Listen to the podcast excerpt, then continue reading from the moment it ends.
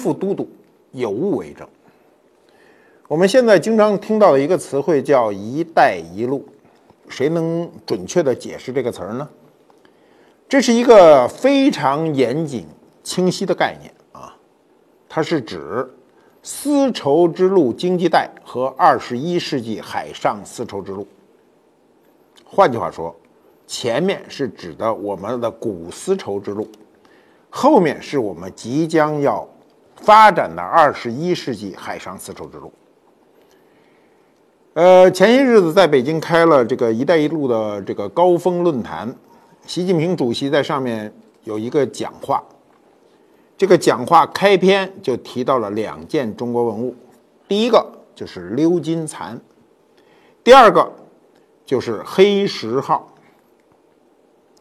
我们这一讲啊，先讲“一带一路”的一带，我们可以看到鎏金蚕。习近平主席一开始提到，就是说在他的家乡。这个陕西省博物馆啊，一九八四年啊，这个收藏了一个鎏金蚕。那个蚕呢，跟这个尺寸呢差不多大小，比它略小一点，比它略细一点。我看见过了，那件蚕在国家大剧院为了配合这一带一路会议呢展出。我这个蚕呢，跟它那个很接近啊。当年怎么来的？容当我们最后跟你说。先摆在这儿，你好好欣赏。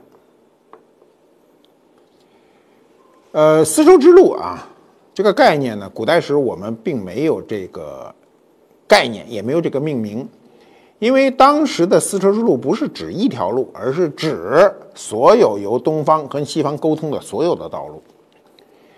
十九世纪下半叶，德国的地理学家叫里希霍芬，我们曾经讲过里希霍芬啊，这个人是一个传奇的人物。今天。祁连山脉在国际上还称里希霍芬山脉。他首先提出的丝绸之路啊，这个概念在十九世纪末啊，他提出来的。他提出这个概念呢，迅速就被全世界的这个学者呢确认。所以，古代丝绸之路啊，丝绸之路这个词汇，这一百年来就作为当时东西方沟通的。一个重要的商贸途径。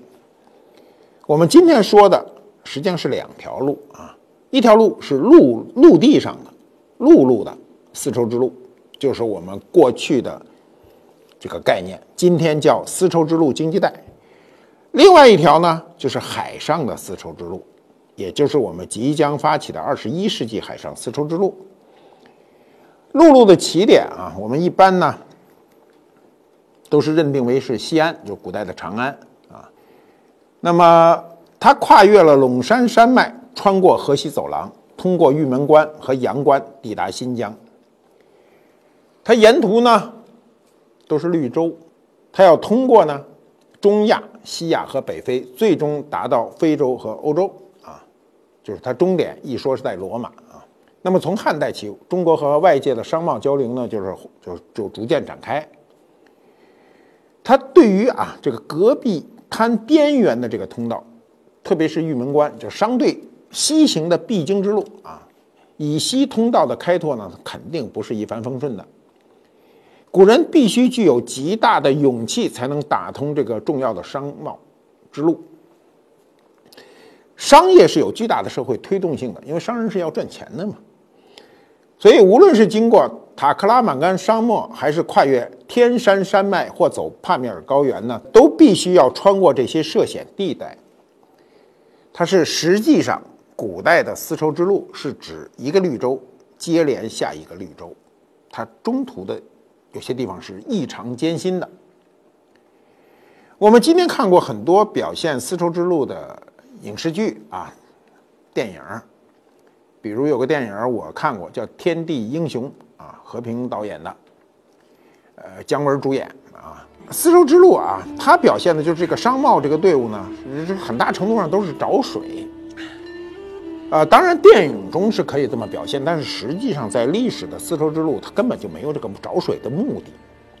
如果每次走丝绸之路都是事先要找到水，那就太恐惧了。喝口水，那就这个商贸之路就不可能形成。实际上，当时的人走丝绸之路呢，是沿着绿洲走，都准确的知道下一站的补给在哪儿。中间尽管有一些比较艰苦的途径，但它不可以漫长，不可以以生命作为代价去冒险。那我们陆地上的丝绸之路一般呢是分有三段啊，三段呢就是东中西，就是由东边开始。那东边这一段是什么？就是首起这一段呢，就是从我们今天的西安一直到这个甘肃的玉门关、阳关啊。那么中段从哪儿算呢？就从玉门关算起啊，玉门关就出关了嘛啊。我们说边塞诗都是要出关以后才写嘛。那么一直抵西呢，到达达到这个葱岭，就是我们说的昆仑山脉啊。这都是从汉代就开始开辟了。那么西段呢，就是再往西走，从葱岭往西就经过中亚、西亚，一直抵达欧洲。这个是更后来的时间，就是到唐以后才逐渐开辟的。汉武帝所设啊，这个河西四郡，他在这个河西设这个四郡呢，这个名字我原来都讲过。我觉得古人真的是文化不得了啊！你听这名字，武威、张掖。酒泉敦煌，以威武之势迎接你，啊，这个张掖的意思呢，叫张开闭业以通西域，啊，就张开啊，把这个身体打开。酒泉，你到了酒泉啊，你基本上快有胜利的感觉了，饮酒，这个寻欢作乐，然后到了敦煌啊，是一个这个。非常壮观的景象，所以武威、张掖、酒泉、敦煌、河西四郡，从文学表达上，我觉得构成了一个一个大片的梗概。这八个字构成一个大片的梗概。这个汉武帝的这个河西四郡的这个先后设立呢，是非常重要的一个政治举措，它将汉朝呢推至高峰。阳关啊、玉门关和河西四郡呢，在史籍上称呢列四郡。居两关啊，你像列四郡排队，列是排队，居是两边打着，它成咽喉之势。当时的商贾啊，熙熙攘攘，我们都说天下这个熙熙攘攘，都为皆为利来利往啊。这个僧侣呢，富集往来，传递精神信息，所以使臣呢，他要肩负很多重任，你也不知道这人一个人孤身，他背负什么朝廷重任都不知道。所以在这一条呢，令文人骚客写不尽的这个诗篇的路上啊，就留下了很多历史故事。留下了历史故事，它就记载了一个辉煌。那么西域呢，自古纷杂，为什么它纷杂呢？它西汉以后，它就分为三十六国啊。它虽然互不同属，就互相都各自为政。打通这个西域商贸之路以后，在汉武帝前呢，没人敢想，为什么呢？这人都比较凶悍啊！你想，他就分一个三十六国，谁跟谁都不买账。那么汉家大将卫青、霍去病、李广啊、李陵抗击匈奴以后呢，就使之呢就不敢轻举妄动。这些都是我们在各类文学作品中啊，或者史书中都能看到的。那么汉武帝呢，雄图大略啊，他当时就遣了张骞呢出使西域，一开始率三百众啊，三百众。我们今天想想，这人不算多啊，要带着钱啊，带着就叫携金，带着钱就开辟西域。他最终还是打通了这个丝绸之路，所以张骞出使西域算名垂千古。古代啊，这个陆路的形成呢是地理位置所决定啊。你比如它南侧青藏高原。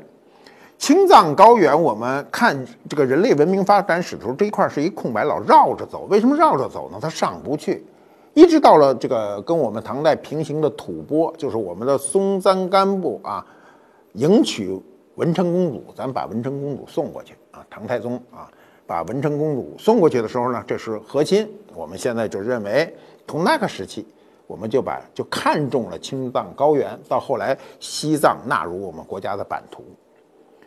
新疆这边呢，它比较平啊，它比较平。你甭管它有沙子，有这个戈壁，它好歹是平的，它没有高原。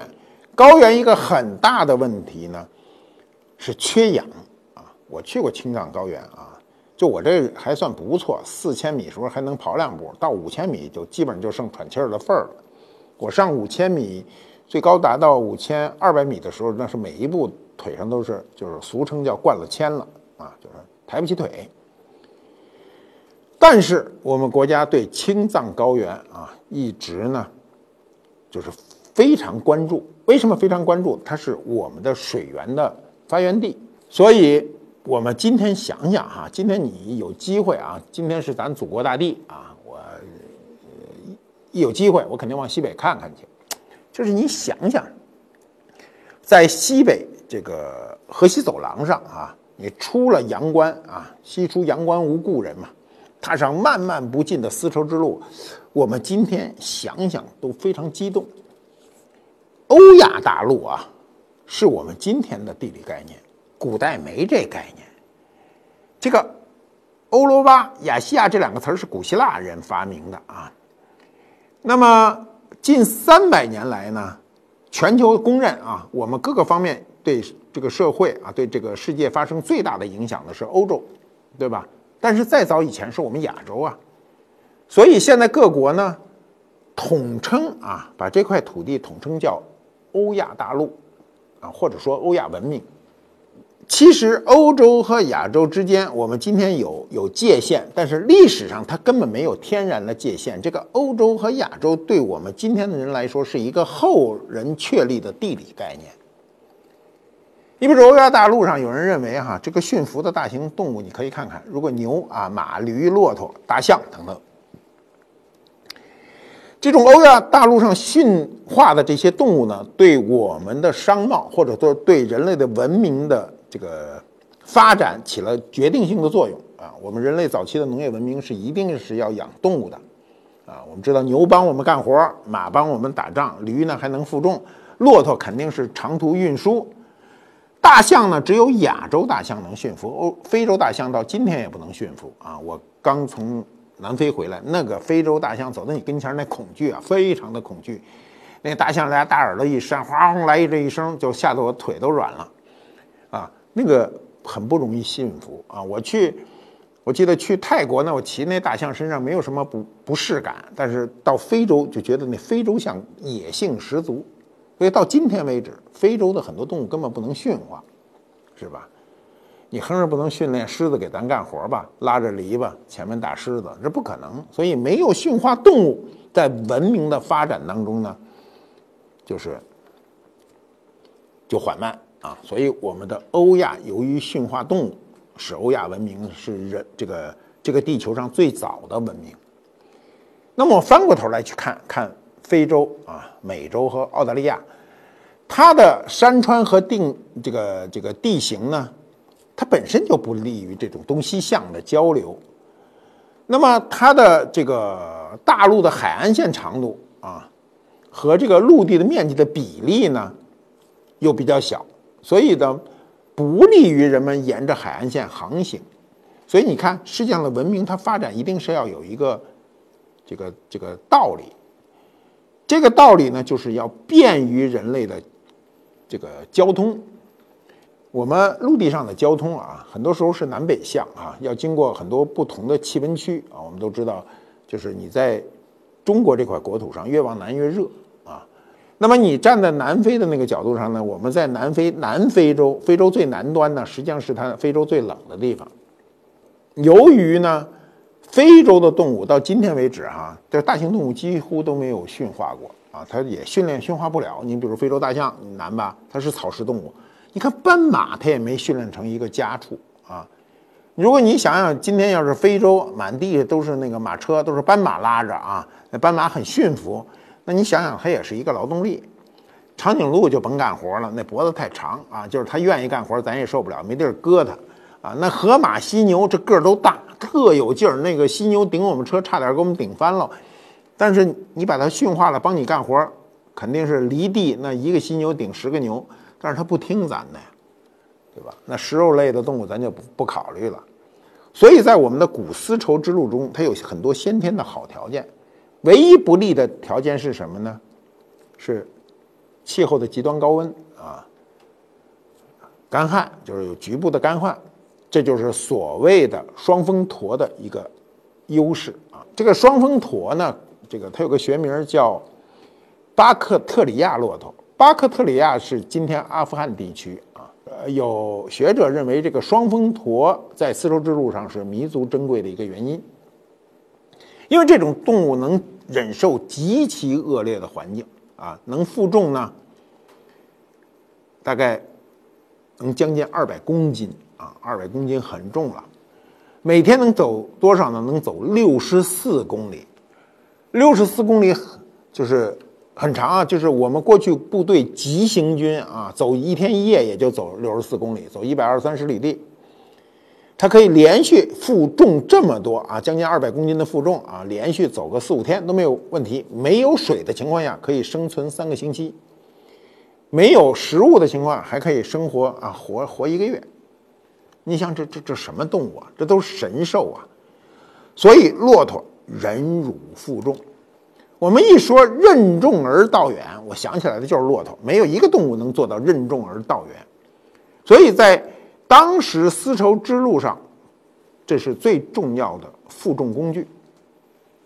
我们今天要运货啊，你必须得有运载汽车，对不对？你没有车，你说那这货我们怎么给你运呢？人挑着肯定不行。我们在这个陕西省博物馆里能看到啊，这个唐三彩彩绘的骆驼、骆驼俑，还有骆驼这个奏乐俑啊，在世界各国的博物馆里啊，大博物馆里都能看到中国的唐三彩，能看到当时的这个驼队，你可见当时的这个骆驼的重要性。骆驼的它对这个这个丝绸之路上最重要的一个贡献是什么呢？如果进入沙漠啊，就是你在最危险的时刻，它能够敏敏感，能够知道沙尘暴的这个到来，所以他提前预警。我们今天啊，都是靠天气预报预警，是吧？古代的人呢，这个商队是看骆驼，骆驼突然就聚成一团，然后开始嚎叫，他们就知道沙尘暴要来了。那时候沙尘暴可比现在的还厉害。那么商人和商队那马上就用毡子把自己的口鼻都包起来，形成一个一团，骆驼围在外围，然后躲过这一劫。但是也有躲不过的，所以我们在丝绸之路上可以看到大量的死亡的骆驼的尸骨。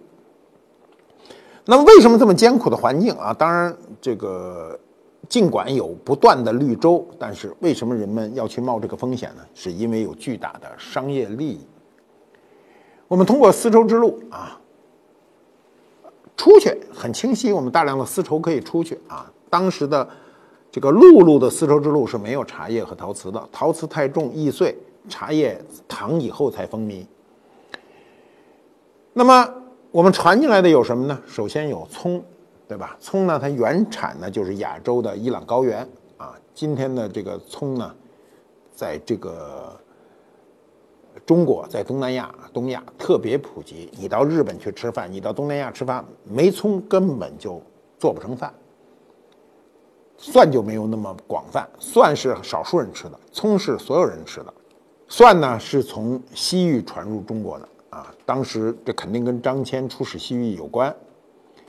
呃，古籍上呢，它记载的有意思啊，他说这大个的称葫，就是葫芦的葫，一草字头一葫，小个的称蒜。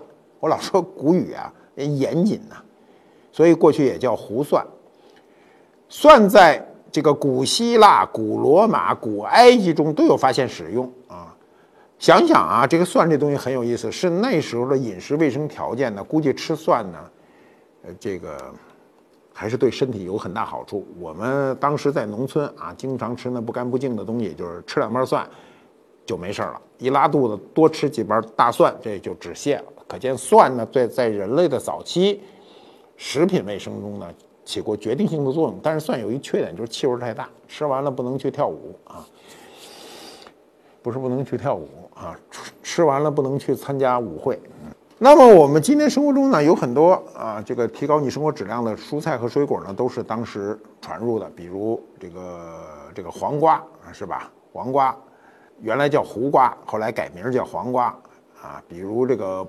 菠菜啊，等等，这些都是从这个汉以后逐渐的传入中国。嗯，我们比较熟的一个一个水果啊，今天都比较爱吃，尤其我特别爱吃那种玫瑰香的，就是葡萄啊。葡萄呢，后来呢，又把它这个用用葡萄酿酒嘛，酿酒，所以呢，汉代啊就是引进了这个葡萄，这《史记》里有记载的。那么我们过去呢说这个葡萄，中国过去有野生的，但我们那个野生品种呢比比比较次，所以需要跟这个呃引进的品种杂交啊，所以这个植物是可以杂交的。那么我们把什么东西去输出呢？啊，比如说我们把桃儿啊输出了啊，这怎么输出呢？弄来好桃吃真好吃，吃完了以后攥着桃核，这就输出了，就传。我们把桃传入了印度，又从印度传入了波斯，又从波斯传入了欧洲大陆啊。十五世纪才传入了英国。英国人吃桃比我们至少晚两千年啊。再有就是杏儿啊，杏儿我们也是先传入波斯，后来波斯呢传入了亚美尼亚，由亚美尼亚又传入希腊。所以呢，这个杏儿呢在希腊语中呢叫什么呢？叫亚美尼亚苹果。他实在没法帮他新起一名，所以他只好叫亚美尼亚苹果啊，就是杏。那么梨呢，是也是二世纪啊，就是这个东汉以后啊，传入到印度的。印度人直接就说这东西叫秦地王子，秦就是大秦呐，看我们秦国呀。所以这个梨呢，在欧洲啊，它传到欧洲以后呢。叫洋梨，你看这有意思。你看咱们过去西方传进来的东西，咱都叫洋货啊，咱传过去，人家也叫洋梨。这就是我们当时在丝绸之路啊吃的这部分的东西的交流。你知道，我们人类今天吃的东西非常的丰富啊，除了有运输啊这个运力的大幅度的提高，更重要的是我们古代把大量的植物的品种互相这个引进。啊，让我们的生活变得幸福。那么丝绸之路上很很重要的一个事儿啊，就是就是押解，就是劫匪太多。因为你运的这东西都是值钱的，天天下商人都是运最值钱的东西。那么它最值钱的东西呢，就很容易碰到劫匪。所以在当时的古丝绸之路上呢，这个丝绸呢。肯定是最好的商品。它为什么好呢？它除了能够换钱，它还能当钱使。就是丝绸是可以当这个钱币和粮食一样的，东用它支付军饷。就是我我把这丝绸给你，等于给你钱了。我们过去讲过啊，这个汉代的这个织锦哈，这个护臂啊，护帛，九五年出土的，新疆出土的，当时上面有字嘛，五星出东方，立中国。啊这都是当时丝丝织物的一个具体体现。当时汉朝啊，还给这个来自域外的商人呢制定了一个贸易规则，创造了一套很正规的一个管理体系。你知道，商人呢，你必须管理，不管理呢，这个商业竞争残酷，什么事儿都敢干。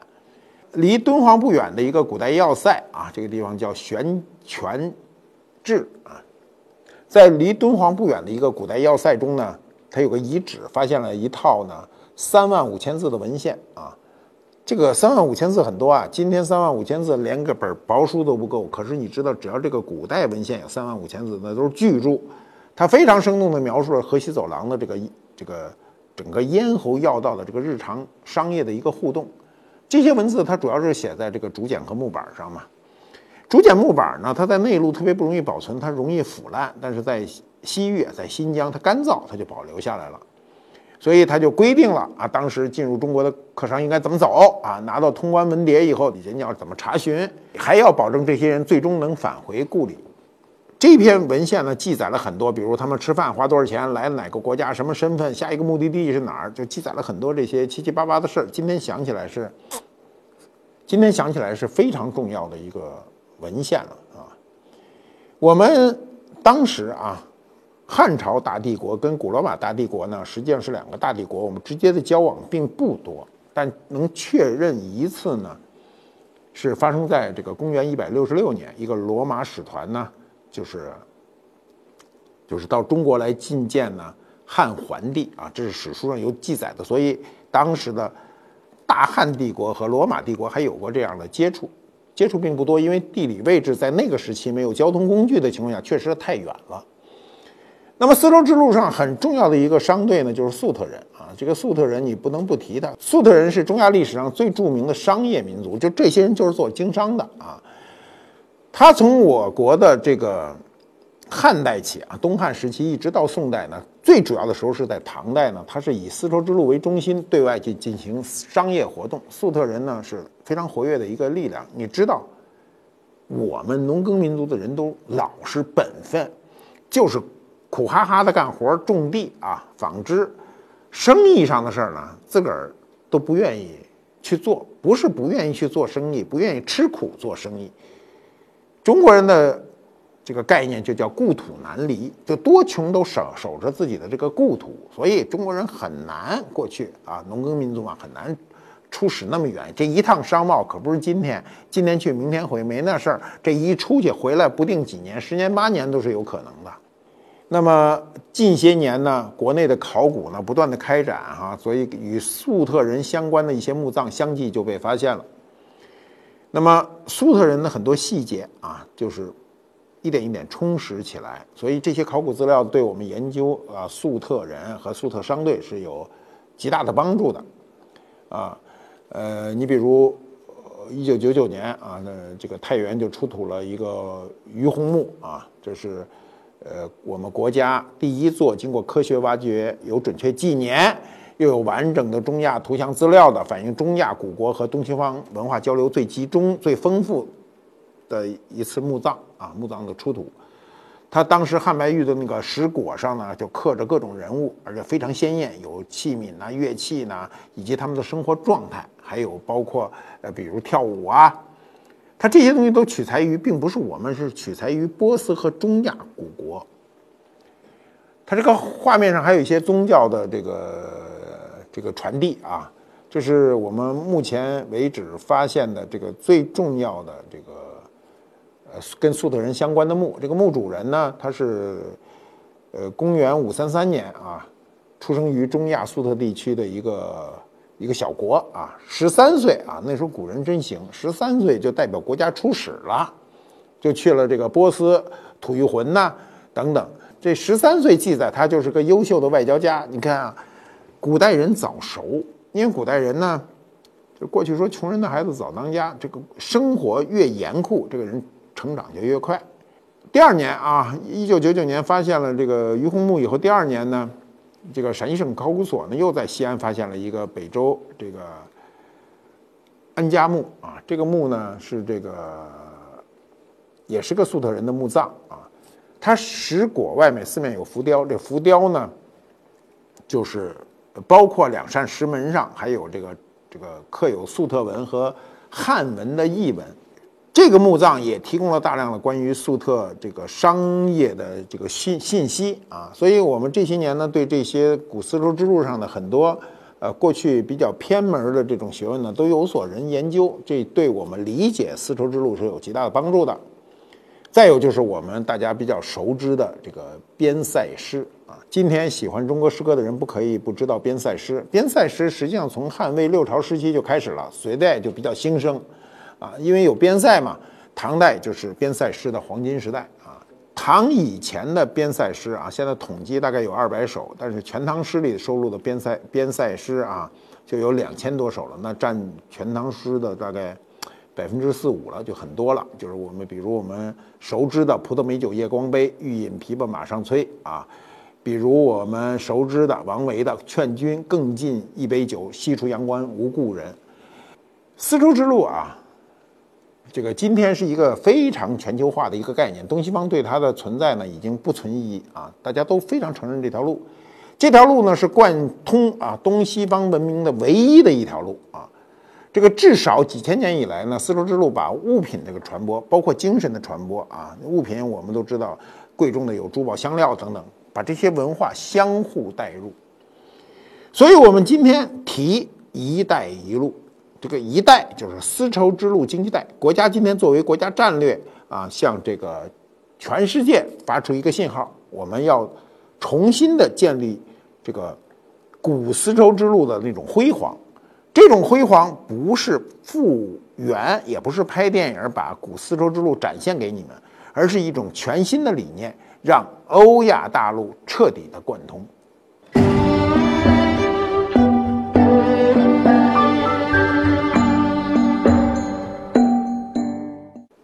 官复猫，揭秘官复秀。鎏金蚕呐，我第一次捏它和今天捏它相隔三十多年。陕西省博物馆那个鎏金蚕是一九八四年入藏的，我这是一九八六年入藏的。